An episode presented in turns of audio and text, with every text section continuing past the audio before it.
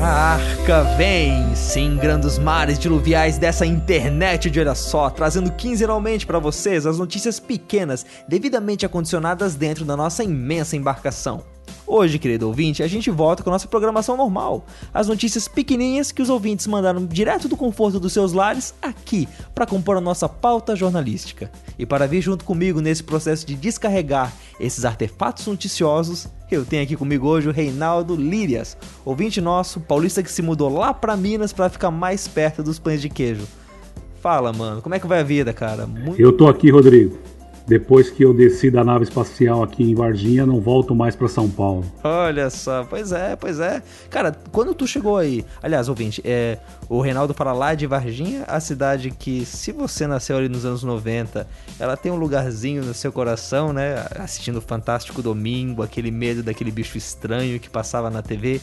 Quando você chegou aí, cara, já tinha rolado o ET de Varginha? Como é que é? Já, já tinha rolado. Quando eu cheguei aqui, as coisas já estavam aflorando. Por isso, eu acho que o pessoal resolveu mudar pra cá. Sim, sim, tipo, né? Fica aquela coisa de, pô, vamos lá onde tá todo mundo falando, né? O buzz de Minas, né? Porque se os ETs escolheram ela para visitar, alguma coisa boa deve de ter, né, cara? Ah, com certeza, né? Pelo menos propaganda e marketing tem bastante, viu? E para você saber dos bastidores, querido ouvinte, a gente tá gravando isso aqui na terça-feira, dia 25 de outubro, poucos dias antes desse episódio atingir o feed. Eu até tava pensando em gravar com outro ouvinte, mas acabou não dando, acabou não rolando. Então cheguei hoje de manhã, ali no grupo do Telegram do Fora do Éden e perguntei: "Rapaziada, alguém aí topa gravar comigo o Arca nessa noite?" E aí o Reinaldo chegou lá e disse: "Não, beleza, vamos, já marcamos, marcamos horário e estamos aqui." Reinaldo, como é que você começou a ouvir podcast, cara? Como é que você chegou no Bibotalk, no Fora do Éden e tal? Eu ouvi algumas coisas e aí um, meu, um amigo meu aqui da, da igreja falou, oh, ouve esse cara aí, que esses caras são legais. Aí comecei a ouvir o ano passado, e aí vim fazendo aquela, aquela procissão, escutando todos, porque eu tenho um, um, duas horas aí de estrada entre ir trabalhar e voltar, e escutando o Bibotalk, fora, fora do Éden, tudo que você imaginar, no barquinho, e aí não dá para sair mais. Sim, sim. Não é, poxa, para quem anda de carro por aí, Ouvir podcast é uma coisa muito boa, né, cara? Porque você coloca ali, te ajuda a ficar acordado. Uh, desde que o tema não seja tão chato assim, que você coloca alguns pra ouvir, né, cara? Os caras vão falando as paradas tal, você não entende nada, começa o olho ficar pesado. Mas o Bibotal que consegue manter o ritmo pra deixar as coisas mais divertidas. Algum programa, cara, que você acha especial? Tipo, alguma coisa que você. Algum programa do Fora do Éden ou do, do Bibotalk que você ouviu que te marca mais? Ah, cara, do Bibotalk o 152, né? O Confiança o Maurício Zagari ali é formidável, né? Você, você viaja, né? E depois Fora do Éden 11 e meia, a volta de Jesus 2017, cara, tá aí, vamos, vamos esperar, né? Porque a mulher lá fez os cálculos, ela conseguiu, não sei como ela chegou, mas ela conseguiu, né? Pois é, cara, pois é. Tipo, bom, uh, vamos esperar, né? Tipo, uh, se acontecer, a gente pode deixar o 20, a gente vai ter um Fora do Éden ao vivo explicando de tudo. Embora eu torça para, se o pessoal é, de sensacionalista tá certo, eu torça para tá subindo, né? Porque aquele papo todo do deixados para trás, de ficar aqui e tal, não parece muito convidativo. Mas é isso, vamos deixar de a escatologia para lá e vamos então pro programa que hoje tem bastante notícia pra gente. A primeira, quem nos manda é o Elber Martins, direto lá dos Pampas Gaúcho. Pastora que virou ateia, volta a Cristo. Oi pessoal do FDE, aqui é o Elber e vim comentar uma notícia. Pastora que se declarou-se ateia tem reencontro com Deus e volta a crer. Teres McBay virou notícia no mundo todo em 2012 a afirmar que sendo pastora metodista havia se tornado ateia. Essa notícia chamou atenção porque ela é um contraponto a uma notícia que tinha saído no último FDE. Essa a pastora Teresa McBain é líder da Igreja Metodista na Flórida. E ao contrário da, da pastora Greta Vosper, da Igreja Unida do Canadá, a pastora Teresa recebeu muita rejeição da sua comunidade assim que se declarou ateia. Ela chegou a ganhar até um prêmio como ateia do ano em 2013 e passou quatro anos trabalhando até em instituições de ateus. Só que em 2016 ela se arrependeu e voltou a crer em Cristo. Agora arrependida depois de ter encontrado a graça de Deus, isso palavras dela mesma, sentiu a intolerância dos ateus das instituições que o haviam recebido e acolhido. Apesar de como a, a, a pastora Greta, a pastora Teresa também se considera progressista, ela está firme e forte, estudando a Bíblia, estudando a palavra e não mais é pastora, agora faz parte do grupo de louvor. Uh, essas notícias duas eh, são muito interessantes. No caso da pastora Greta, parece que a, a sua fraqueza na sua fé foi institucionalizada pela sua congregação, ao contrário da pastora Teresa McBay, recebeu uma grande rejeição, no, inclusive principalmente no estado da Flórida. E a gente vê aqui a diferença de ambas notícias. A principal é a aceitação do povo. Numa, a pastora foi amplamente aceita pelo povo, enquanto na outra ela recebeu forte rejeição. As heresias e os problemas da igreja não dependem só da liderança, depende da aceitação do povo ou não dessas coisas contrárias à palavra de Deus. Obrigado, eu agradeço pela oportunidade e amém. Pois é, como o Elber falou, essa notícia aí tem tudo a ver com o último Fora do Éden. Quando a gente falou sobre a pastora que não só disse que era ateia, mas que continuava pastoreando uma comunidade lá no Canadá. Nesse caso aqui que o Elber trouxe, a Teresa McBain acabou voltando a Cristo. É, eu fui dar uma olhada no site dela, ela tem até um ministério para céticos. Eu achei interessante porque ela fala é, de como que as igrejas têm que se preparar para lidar com esse tipo de pessoa, com as pessoas que entram na igreja com uma forte resistência à fé, uma forte resistência a crer nas coisas. É, nesse tempo que você tem caminhado com Cristo, Reinaldo, você, você já passou por alguma situação aqui por, por lidar com algum cara que fosse mais cético tal? Como é que é? Ah, geralmente a gente tem um trabalho de evangelismo e você lida com a pessoa que teve uma rejeição e aí ela, essa rejeição ao humano, ela passa essa rejeição para Deus também, né? Ela acaba rejeitando a Deus pelo, pelo que o humano faz, né? E aí vai acontecer o que ela, o que ela, que ela falou aí, que ela, ela foi rejeitada. Ela falou que não era mais ateia, o grupo rejeitou ela. O próprio grupo que ela apoiava uma hora atrás, né? Quer dizer, é um essa rejeição, né? depende depende do lado que você tiver, é, é o lado que estão te apoiando. Você você é ateu, a pessoa que é ateu te apoia. Você é cristão, a pessoa que é cristão te apoia. Se você falar alguma coisa que contraria aquilo, eu acredito que, que vai ser vai ser desse jeito. Não tem não tem muita escapatória para ela não e nem para gente, né? Sim, sim, é. Mas é realmente é, a, a, postura dela em deixar de ser ateia acabou é, a, incomodando, acabou não sendo tão legal pro pessoal que antes estava concordando com o que ela falava, tal, que estava apoiando ela. Eu até vi numa matéria que teve um lugar que ela foi que ela disse, olha, eu passei anos dizendo que vocês iam pro inferno e agora eu quero dizer que eu também vou junto com vocês. Isso no tempo que ela era ateia. Mas agora, voltando a Cristo, acabou né, sofrendo essa ruptura com esse pessoal também. Mas como que ela, o problema é o seguinte, ela, como que ela convence essas pessoas a voltarem, né, a, a, a deixarem de ser ateus? É, é algo muito complicado para ela, porque é, vai ser, é um negócio como que ela, como que ela chega, né? Fala não, eu não sou mais, eu agora acredito em Cristo, eu acredito que o Senhor vai vir nos buscar, que Jesus Cristo morreu por nós na cruz. Eu acho que é, é algo muito complicado para ela, porque essa posição dela vai e volta, não sei quantas vezes ela já aconteceu isso com ela, não sei se ela era cristã, deixou de ser. É um negócio bem, bem difícil, né? É, mas por outro lado, eu acho que o que é legal nisso é ela poder oferecer algumas respostas que às vezes as pessoas estão querendo. Assim, é, eu naturalmente sou um cara bastante cético. Eu gosto bastante de ciência e tendo a, assim, uma das maiores lutas que eu tenho na fé é a confiar é a crer que Deus vai fazer as coisas e a crer no Senhor Jesus que ri da matemática enquanto pega cinco pães e dois peixes e alimenta cinco mil pessoas, certo? E, mas por eu ser essa pessoa cética, eu vejo que eu consigo lidar com pessoas assim com um pouco mais de facilidade, entende?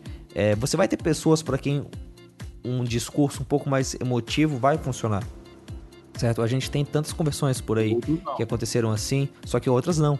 É. E para essas pessoas. É, outros vão ter que. Você vai ter que ser um pouco mais lógico, né? Sim, sim. E talvez essa pastora, Teresa McBain, consiga ajudar dessa forma. Bom, mas vamos para a segunda notícia, trazida pelo Dijan Cardoso, lá de São Paulo, SP. Médico afirma que vai fazer um transplante de cabeça. E igreja ortodoxa se manifesta contra. Olá, ouvintes do Fora do Éden. Aqui quem fala é Dijan Cardoso, de São Paulo, capital. E trago hoje a seguinte notícia. Médico italiano afirma ser possível que o primeiro transplante de cabeça seja realizado em dezembro de 2017.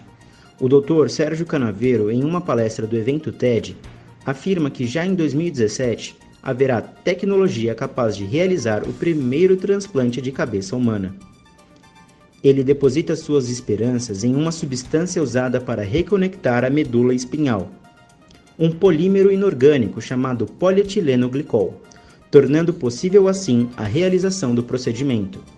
O jovem Ballery, um russo de 30 anos, é o candidato número um para realizar a cirurgia.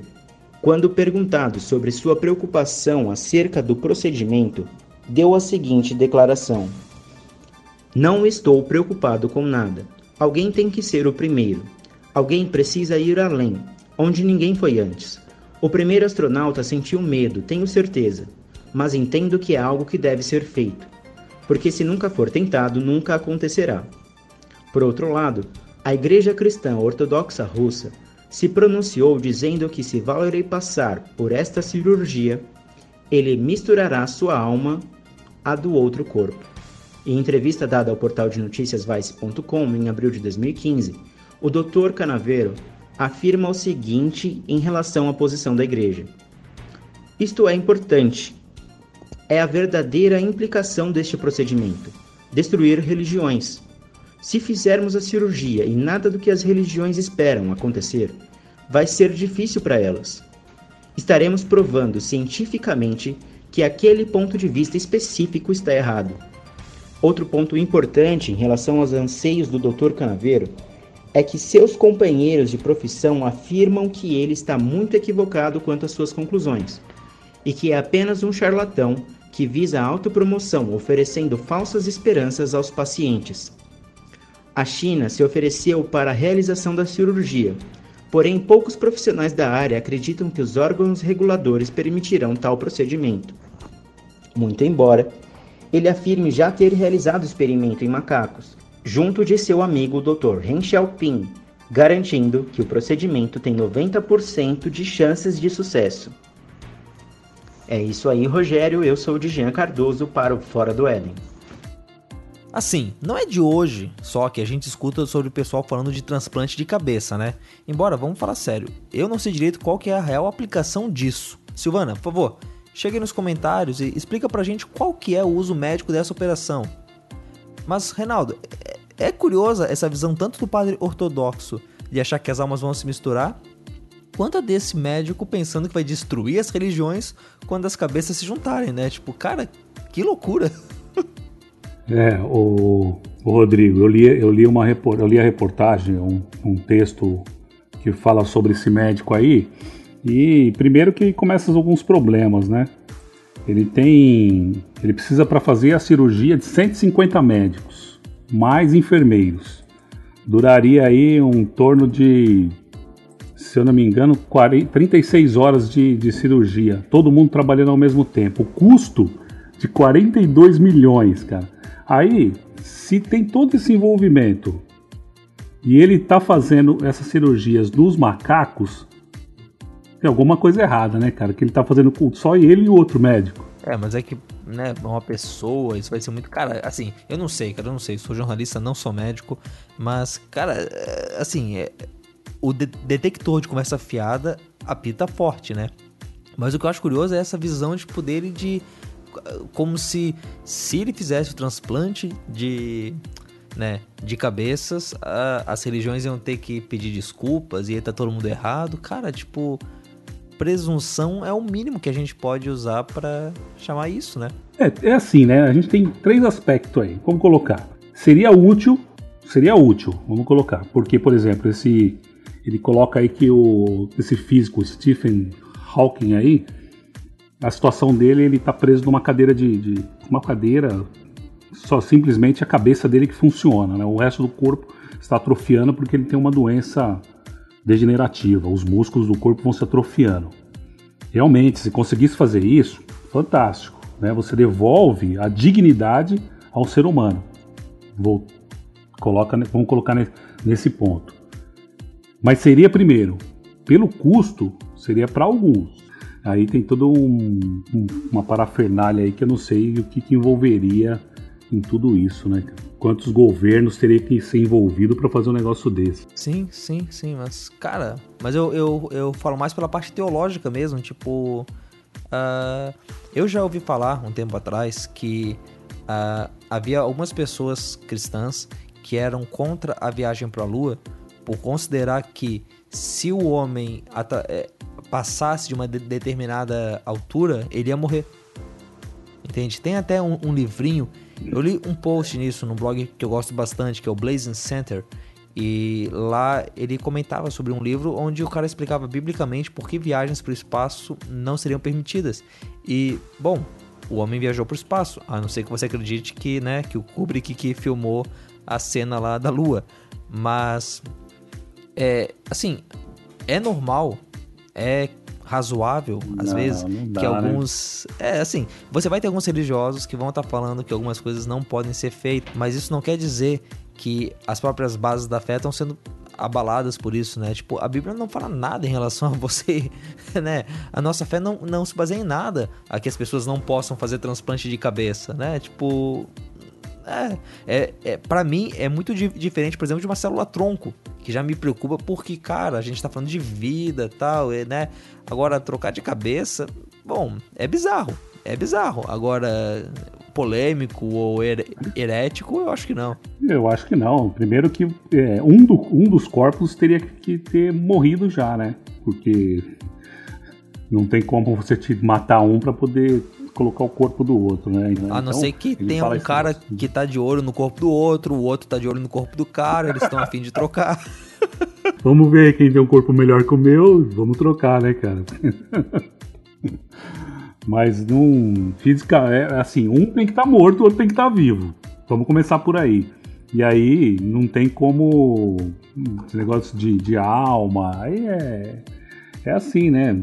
É, tem todos os ramos da, da religião aí, da teologia, para debater um assunto que é complicado demais, né? Pois é, cara. Pois é, pois é. Mas bom, vamos para a terceira e última notícia desse programa e ela veio aqui direto de Florianópolis, pelo Derli de Lana Cordeiro. Igrejas pedem uma forcinha do governo para conseguir empréstimo com os bancos.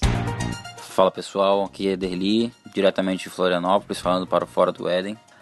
A matéria que eu vou comentar chama-se o seguinte: Evangélicos pedem ajuda do governo é para conseguir financiar construções de templos. Em nome da fé, líderes evangélicos pediram que o governo Temer faça a interlocução com bancos públicos e privados para que as igrejas consigam linhas de financiamento para a construção dos templos. Abre aspas. Queremos ser tratados como clientes comuns, sem preconceito, nem privilégios, diz o bispo Robson Rodovalho, que é presidente da Confederação dos Conselhos de Pastores do Brasil e fundador da Igreja Sara Nossa Terra em Brasília. Hoje, diz que quando tenta pegar empréstimos, as instituições não aceitam. E a demanda do Rodovalho junto ao governo Temer que o governo ajude na articulação com os conselhos de administração dos bancos para esse financiamento para que as igrejas sejam encaradas como os clientes, porque eles dizem o seguinte: Ainda que não se tenha confiança na igreja como cliente, apresentamos nosso patrimônio como garantia e eles não aceitam. Né? Ou seja, há uma desconfiança por parte dos bancos para com as igrejas. De certa, de certa forma, até um pouco não questionada, visto que muitas igrejas não pagam imposto e a gente tem esses escândalos recentes. Né? Mas enfim, a minha opinião sobre toda essa situação é que igreja não tem que ter financiamento de banco, muito menos público. Porque a igreja tem que ser autônoma. Igreja tem que ser dona do próprio dinheiro. Em que sentido? Os fiéis têm que sustentar a igreja. A igreja precisa de dinheiro para fazer obras? Precisa. A gente tem diversos tipos de obra. Por exemplo, a igreja a qual eu sou membro hoje aqui em Florianópolis, que é a igreja presbiteriana é, da cidade, é, ela está fazendo uma obra de acessibilidade. O prédio lá é um prédio que foi tomado pelo patrimônio histórico, um prédio de, que existe desde 1901. Então teve uma série de burocracias que o governo impôs sobre a igreja, que não podia mudar a fachada, não podia mudar isso, não podia mudar aquilo. E após uma longa disputa é, judicial, conseguimos o aval de fazer a obra, mas em momento nenhum foi pego financiamento para nada. No momento que falou, vai se fazer a obra de acessibilidade, já começou a, a, fazer as campanhas de, de arrecadação dos recursos e antes mesmo da gente conseguir acabar com a burocracia do governo, já se tinha o dinheiro para fazer a obra. Ou seja, é possível. A, a igreja tem como sim se autofinanciar. E se autofinanciando, ela não fica de rabo preso, aspas bem grande agora, ela não fica de rabo preso com nenhum governo ou nenhum banco. E assim, podendo pregar o evangelho da forma com que bem entender. Entendeu? Óbvio, a Bíblia diz que nós devemos respeitar a lei de Deus e a lei dos homens, mas acima da lei dos homens está a lei de Deus. Então eu volto a dizer: igreja tem que ser autônoma, não pode ser financiada. Ela tem que se autofinanciar. Aqui falou o Derli, diretamente de Florianópolis para o Fora do Éden. Pois é, cara, esse esquema de rabo preso realmente é um problema, né? Tipo, eu nem, nem entrando ainda na questão do banco em si, mas só a questão de você chega pro governo, fala, e aí tal, pô, dá uma forcinha aí pra gente. Ah, isso não cheira bem, né? É, isso aí é complicado, né? É algo. É assim, se você precisa ir pro presidente para pedir algo, é complicado. E, e assim, com relação a, a igreja e dinheiro, é assim, desde 2005, 2005 já tinha uma matéria no estado de São Paulo que falava a respeito da. São três, três recursos ilícitos que, que a Polícia Federal estava investigando. Um é o mercado publicitário, a gente viu aí nas campanhas de, do, do, dos, últimos, dos últimos anos, as empresas de informáticas e as igrejas evangélicas. Então a Polícia Federal está de algum jeito tentando combater, essa, combater essa corrupção no Brasil e a gente vê aí que uh, os líderes evangélicos não colaboram né, com essa ostentação e com esses pacotes de dinheiro carregando aí para cima e para baixo. Né? Pois é, cara. Eu tava vendo uma notícia, a gente quase deu no Fora do Éden, mas acabou que não entrou na pauta, também a gente não tinha muito o que falar sobre o assunto, mas como o Templo de Salomão da Universal acabou é, incentivando e até entrando junto do movimento de outras igrejas fazerem seus grandes templos. A da Graça fez, se não me engano, a Mundial também fez, né? Então, e cara, até que ponto isso é um prédio que vai realmente servir de algum modo a cidade, vai servir de algum modo a comunidade a, e a própria comunidade da igreja?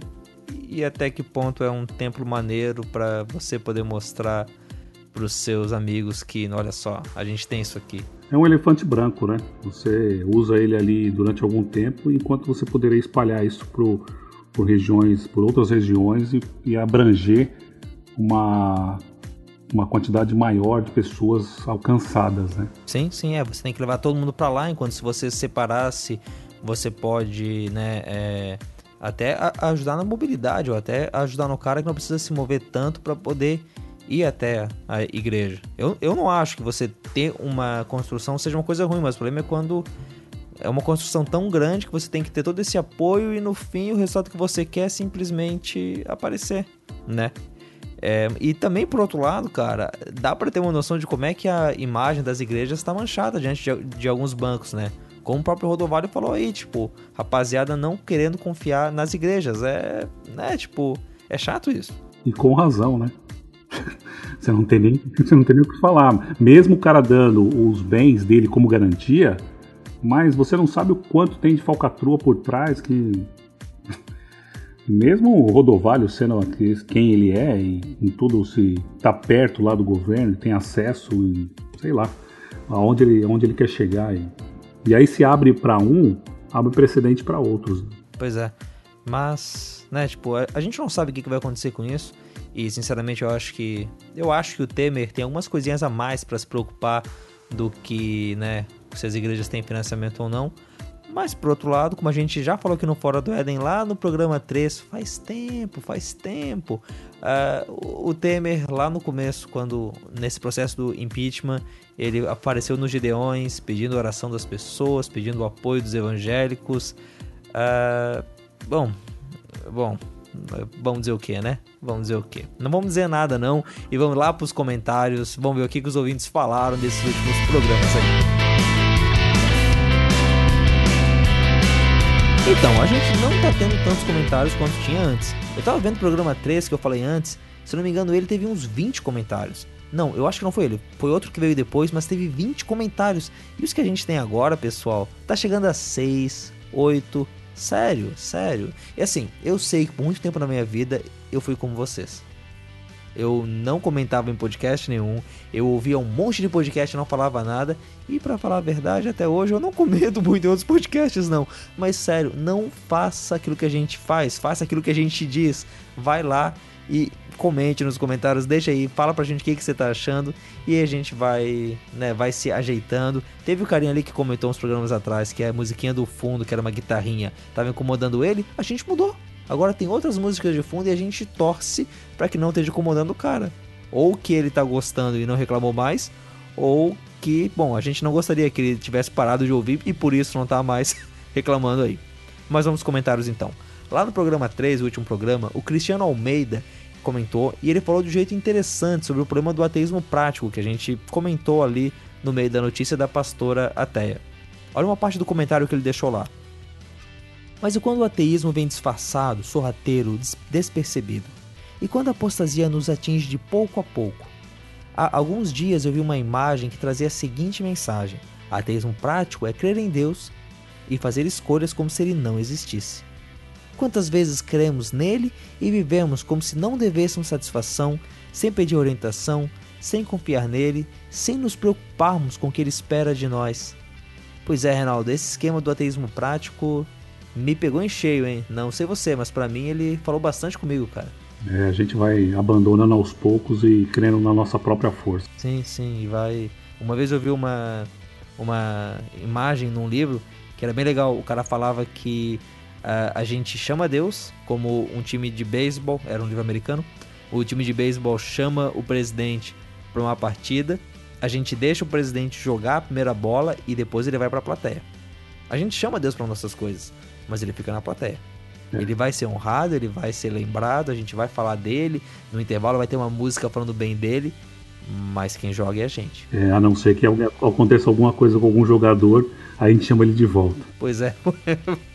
pois é, pois é, mas só nesse caso. Mas se o time estiver bom, a gente nem se lembra dele durante a partida. Se estiver ganhando, então, esquece, né? Nem vamos lembrar que estava na, na, na plateia. Ah, não, não, não. No máximo no finalzinho para agradecer por alguma coisa por educação. Outro comentário que a gente teve foi lá no Arca de Notícias, nas no Recomendações Arcaicas da última semana, aliás, da última quinzena. Um comentário do Shogayat. Cara, eu não sei se é esse o seu nome, cara, mas é como tava aqui, eu tentei procurar o que, que esse nome significa e não achei nada no Google a não ser os seus comentários e alguns vídeos no YouTube. O Shogayat tem 16 anos e fala que é apaixonado por teologia, literatura, animes, jogos e que, ultimamente, tem se dedicado à escrita. Que saudade dos meus 16 anos, em que eu podia fazer tanta coisa assim, Shogayate. Ele faz algumas recomendações ali de coisas e no fim ele agradece por ter sido convertido ao amilenismo. Cara, pode deixar que eu vou passar teus agradecimentos pro Mac, rapaz. E para fechar, a gente tem aqui o Evandro Augusto que comentou lá no podcast 12. Já que a gente não leu nada no último programa, porque foi, né, o Recomendações Arcaicas, foi aquele programa de recomendações. Eu recomendo que você escute o programa de recomendações, a maior quantidade de recomendações por metro quadrado nessa podosfera. Então, dá uma ouvida lá porque a gente dá algumas dicas de livros, de jogos, de filmes, de música. Tem bastante coisa boa lá. Eu acho que você devia entrar e dar uma olhadinha, pelo menos no post ali, onde a gente enumera tudo aquilo que os ouvintes mandaram pra gente. Então, o Evandro Augusto, que falou lá no podcast 12, ele comentou ali sobre a questão do Hilson e ele deu exemplo. Ele contou duas histórias, uma sobre o pai dele e outra sobre uma igreja em que ele frequentava quando era mais jovem. Ele fala que essa era uma igreja cheia, mas ela acabou se esvaziando porque chegou um outro ministério na cidade e acabou tirando as pessoas de lá. As pessoas foram atraídas por alguns sinais miraculosos que, pelo que ele fala, eram mentira. Tá um texto grande, mas tá interessante. Entra lá no post do 12 e dá uma lida. É, ele tem razão, né? Na hora que chega alguma coisa nova na cidade, alguma igreja que tem alguma coisa diferente para apresentar, é o que acontece hoje com o Hillsong, né? Onde ele chega, ele chama multidões e aí a gente precisa ver onde, até onde vai até onde vai essa febre, né? Que é uma febre e passa, quem tem que ficar fica, quem tem que voltar volta para suas igrejas, mas nessa caminhada alguns ficam pelo caminho. Alguns nem voltam e nem ficam. Mas bom, esse, pessoal, foi o Arca de Notícias, um programa feito pelos ouvintes. Eu tô aqui de ajudante, eu tô aqui só para pegar e anunciar as notícias. Quem faz eles são vocês. E quem fez hoje muito aqui o programa e fez muito bem foi o Reinaldo Líria, lá de Varginha, Minas Gerais. Podem fazer as piadas que vocês quiserem com ele em relação a ETs que ele deixa. Vai lá no grupo do Fora do, Eden, do Telegram e manda sua piadoca lá. Se você quiser falar com a gente, se você quiser participar também, tem três jeitos de você fazer isso pela comunidade no Telegram, pelo grupo no Facebook ou pelo e-mail fora do O link para a comunidade, o link do grupo estão aqui embaixo. Hoje o programa ficou tão grande que a gente não vai fazer a nossa doxologia ao Telegram. Mas se você quiser saber sobre as vantagens desse aplicativo, dá uma ouvida nos, nos últimos arcas, que lá tem bastante elogio. Você pode participar do programa mandando notícias, como os ouvintes de hoje fizeram, ou vindo participar do programa, dividindo o microfone aqui, como o Reinaldo fez. Entre em contato com a gente por esses canais e vão marcar alguma coisa. Mas é isso, pessoal. Vamos em frente com a arca. Quinzena que vem voltamos com mais notícias ou quase isso. Vamos ver o que, que vai dar. Agora eu vou lá para dentro porque a arca precisa de manutenção. Vocês não fazem ideia de como é difícil cuidar dos dinossauros ali dentro. Reinaldo, muito obrigado mais uma vez, mano. Até a próxima, cara. E coloca aí uns ETs nessa arca aí. não, não, eu acho que os ETs eles entram nas, nas navezinhas deles e, e, saem voando, né, cara? E eles têm que vir em casais pra gente poder deixar eles entrarem aqui dentro. Mas é isso, cara. Beleza. Até o próximo Abraço, programa. Até o próximo programa. Abraço.